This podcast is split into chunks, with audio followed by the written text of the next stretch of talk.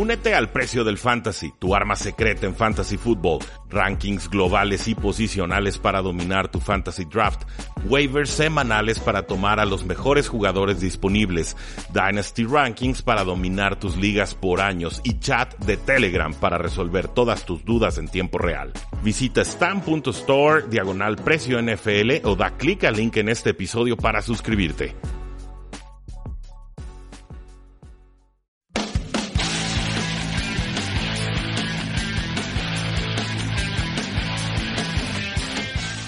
Saludos a todos y bienvenidos a un programa más de Tres y Fuera, donde la NFL no termina y nosotros eh, tampoco. Sí, lo sé, les prometí cinco episodios esta semana, este sería el cuarto y no subimos un episodio el día de ayer.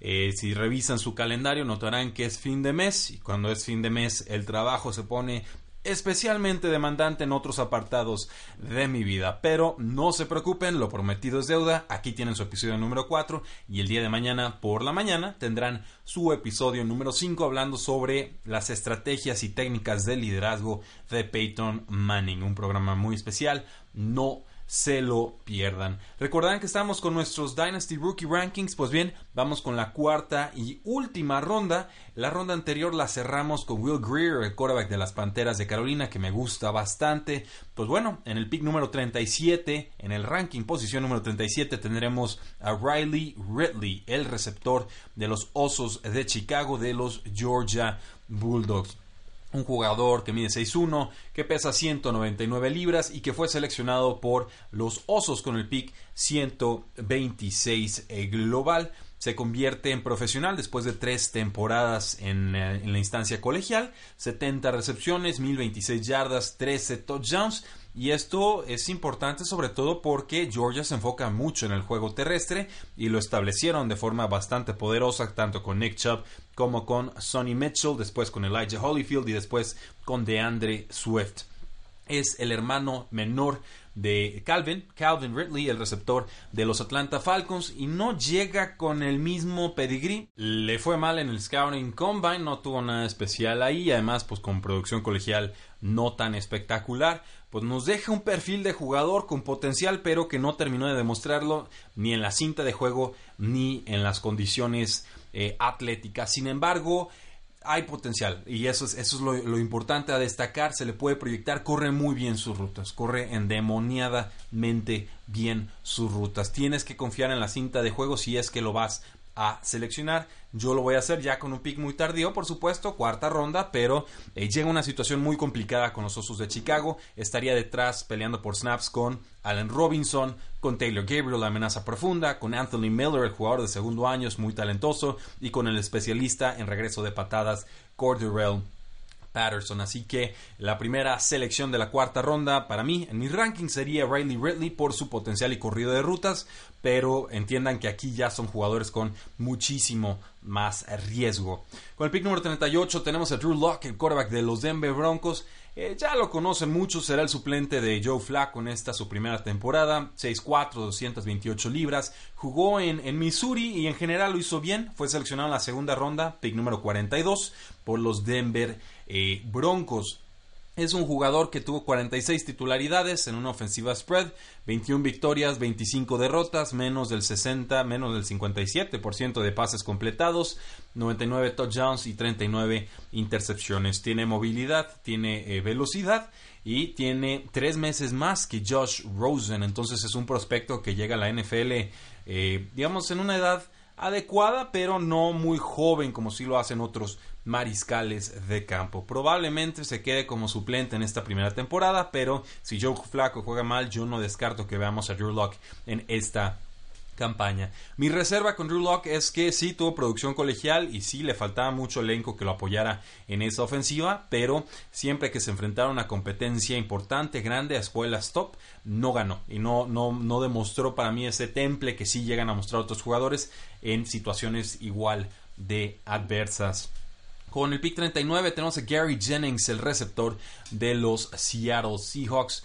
Un jugador que no ha podido entrenar hasta el momento por una lesión de isquiotibial, si recuerdo bien, pero fue seleccionado con el pick 120 de los Seattle Seahawks, es decir, en la cuarta ronda. 6'1, 214 libras, de West Virginia. No fue el jugador más productivo en, Virginia. Devin Sills era el productivo, pero eh, la NFL reconoce que Gary Jennings era el prospecto más importante de ese equipo. 168 recepciones, 2.294 yardas, 13 touchdowns y esto como la amenaza vertical veloz desde el slot. Y esto también, por supuesto, con Will Greer como quarterback. Le fue muy bien en sus pruebas de Scouting Combine, percentil 83 en cuanto a Spark. Y pues básicamente parece un jugador con mucho talento, potencial físico, producción colegial, que hay que ver si esto se puede traducir a la NFL. Estará detrás, creo yo, de Tyler Lockett, también de DK Metcalf, y competirá por ser el receptor número 3 con David Moore, a quien yo todavía le doy la ventaja o el beneficio de la duda de ser ese receptor tercero de la ofensiva. Pero vimos hacer muchas inversiones a los Seahawks en la posición de receptor abierto y eh, por eso tenemos que darle un voto de confianza a Gary Jennings.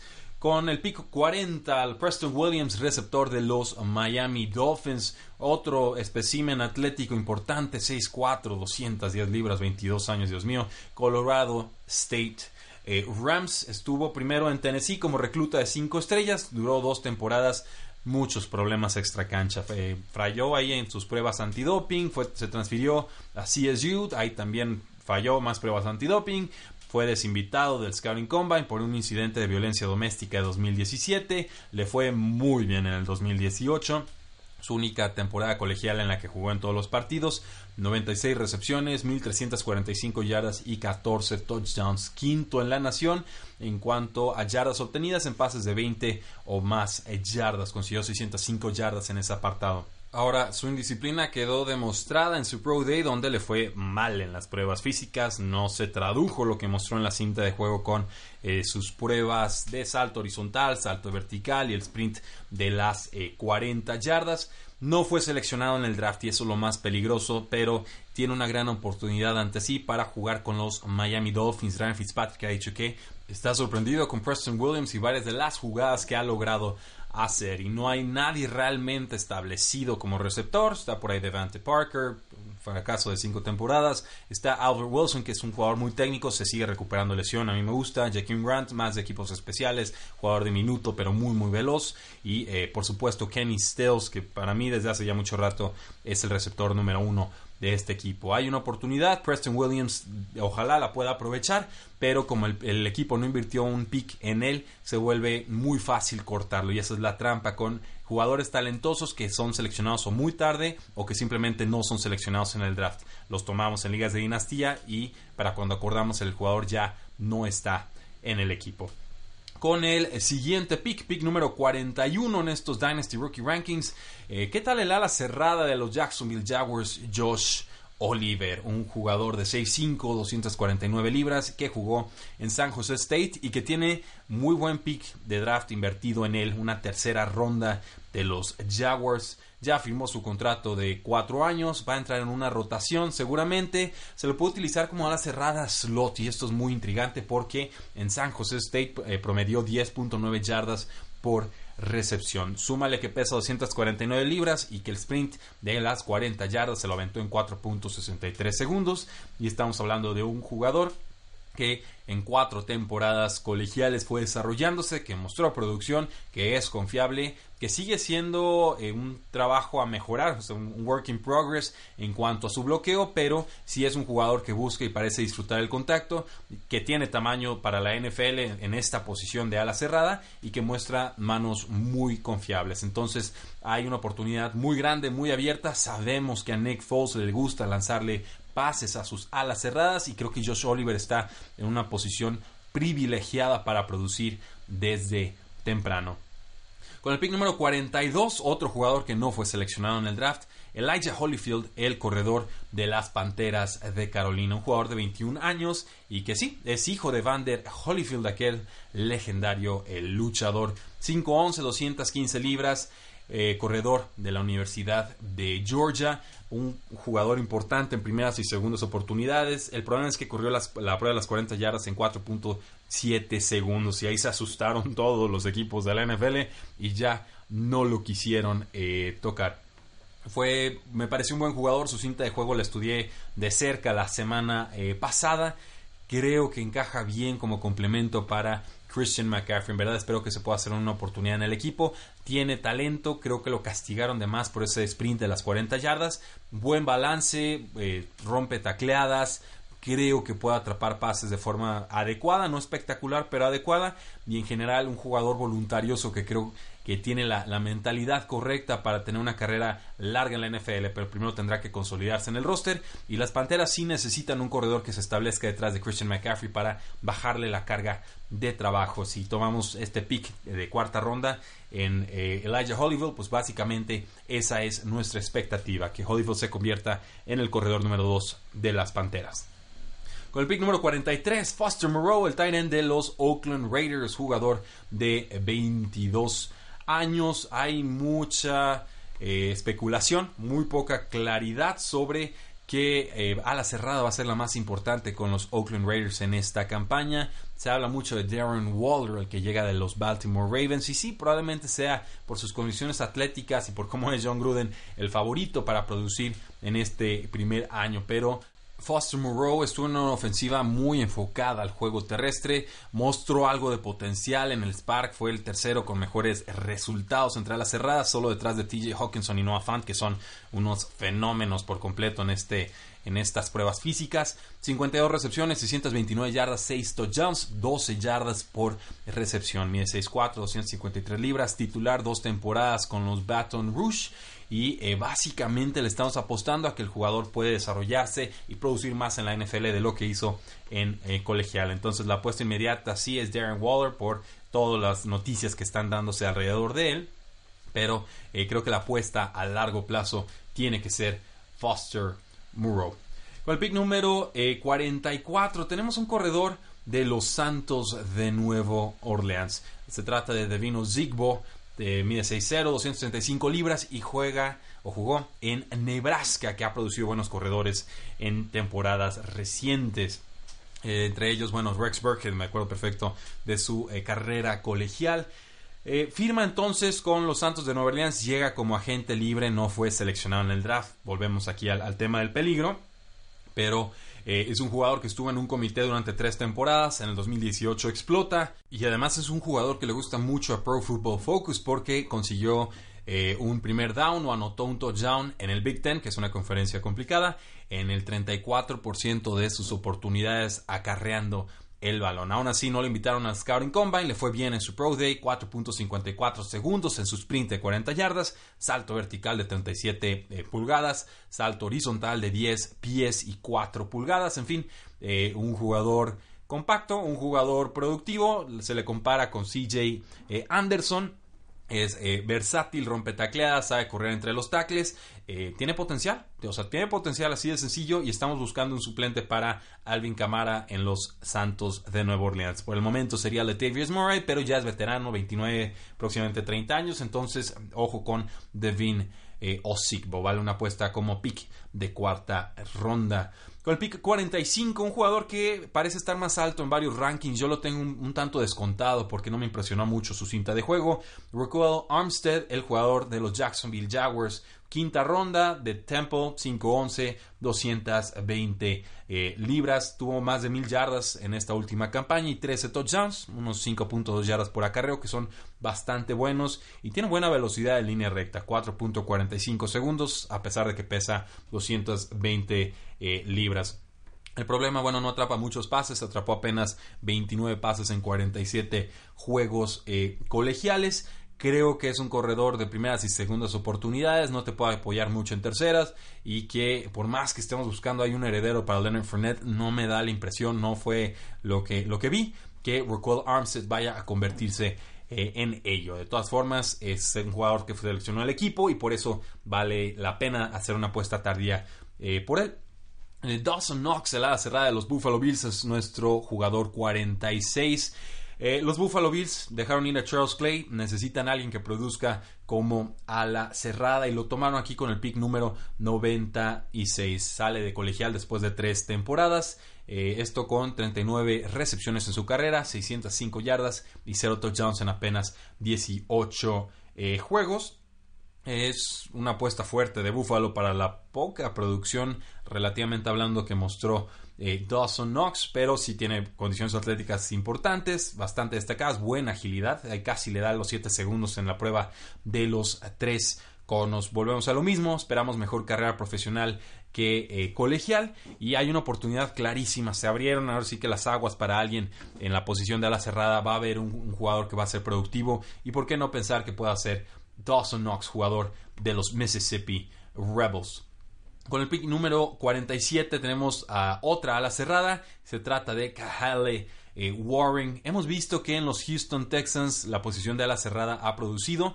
Antes con CJ Fedorowicz que se retira por conmoción hace dos temporadas. Por ahí Steven Anderson de repente eh, aparecía. Otros nombres de repente producen como, como una especie de ala cerrada por comité. Se turnaban. Entonces creo que sí puede producir que Halle Warren, que es seleccionado con el pico 86 global, es una inversión fuerte por un jugador de 6'5 y 252 eh, libras. Solo tuvo un año de fútbol americano en la preparatoria. Llega al programa de los Aztecs de San Diego State y termina con 51 recepciones, 637 yardas y 8 touchdowns a lo largo de tres campañas. Le fue muy bien en preparatoria jugando básquetbol, además fue un muy buen jugador de waterpolo y pues le fue fenomenal en Indianapolis en el Scouting Combine, percentil 79. Entonces es un jugador de manos seguras, con una buena ética de trabajo, que bloquea bastante bien pegado a la línea de, golpeo, entonces es un, jugador que puede crecer de forma muy clara y muy muy eh, marcada. Creo que va a estar de suplente por el momento detrás de Brian Griffin, pero eh, mi expectativa es que por lo menos en la segunda temporada en la NFL, que Halle Warren ya sea el jugador más importante eh, para los Houston Texans como tight end. Con el siguiente pick tenemos a Trevon Wesco, una ala cerrada más, el, antepenúltimo jugador en nuestros eh, rankings. Un jugador de West Virginia Mountaineers, otro que jugó con Will Greer, 6'4, 274 libras es más bloqueador que receptor, pero me pareció un jugador de manos eh, seguras, un jugador de rol y pues básicamente los Jets ya cortaron a una ala cerrada, un exjugador de Clemson para hacer la oportunidad a Trevon Wesco. El jugador que fue cortado de Clemson era Jordan Leggett.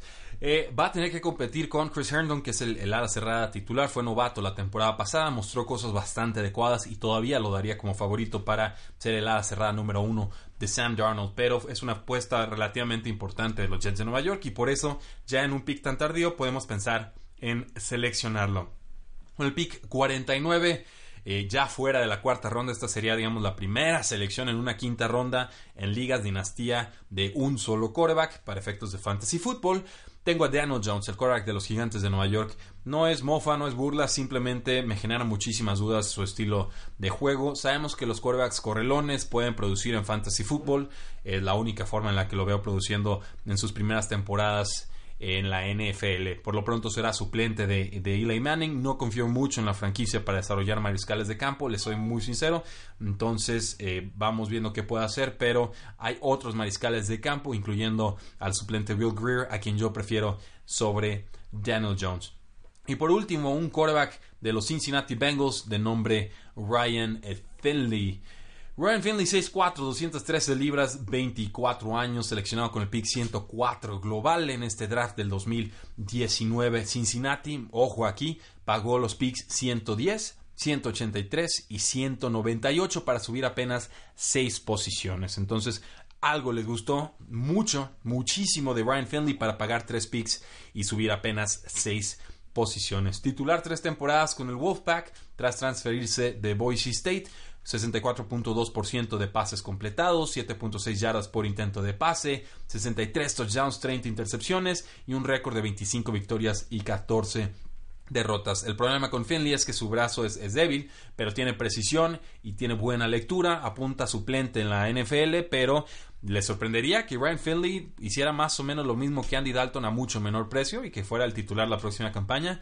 Eh, a mí no. Primero le van a dar la oportunidad a Andy Dalton, pero hay un nuevo régimen y no le deben nada, ningún favor a Andy Dalton. Entonces ya seleccionaron un core aquí por eso, con un pick muy tardío, eh, me gusta la idea de tomar a Ryan Finley y guardarlo por lo menos una eh, temporada. Eh, otros nombres a destacar, así muy rápido, no vamos a entrar a fondo con ellos. Jordan Scarlett, un corredor de las Panteras de Carolina, tomado antes que Elijah Holyfield, pero me gusta bastante menos que, que este último nombre.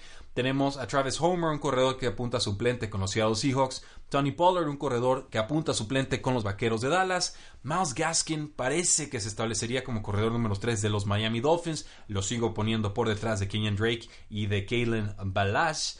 Eh, Hunter Renfro, receptor slot de los Oakland Raiders. Bajo techo, buen piso de producción. Eh, por eso lo tengo tan, tan eh, abajo. Keyshawn Johnson, talentoso en colegial, pero muy, muy lleno de receptores ese roster de los Arizona Cardinals. Y lo mismo puedo decir de Caleb Wilson, el ala cerrada, que fue la última selección en el draft 2019. Mostró talento colegial, pero no creo que su estilo de juego se traduzca muy bien a la NFL y tampoco creo que se consolide como ala cerrada número uno de los eh, Cardinals. Así, damas y caballeros, concluimos nuestro análisis de los Dynasty Rookie Rankings, de qué novatos debemos de tomar, en donde, si tienen cualquier pregunta, duda o sugerencia, si quieren que cambiemos el formato de análisis para la próxima campaña, eh, etcétera, si quieren que hablemos de algún jugador fantasy en específico, proyecciones, etcétera, háganoslo saber en Facebook, en Twitter, en Instagram, en YouTube, eh, personalmente en mi cuenta de Twitter, arroba paradoja NFL y no olviden suscribirse a este podcast desde su celular. Estamos en iTunes, en eBooks, en Stitcher, en Spotify, donde ustedes quieran. Ahí seguramente nos encuentran. Muchas gracias, sigan disfrutando su semana. Nos escuchamos mañana porque la NFL no termina y nosotros tampoco. Tres y fuera.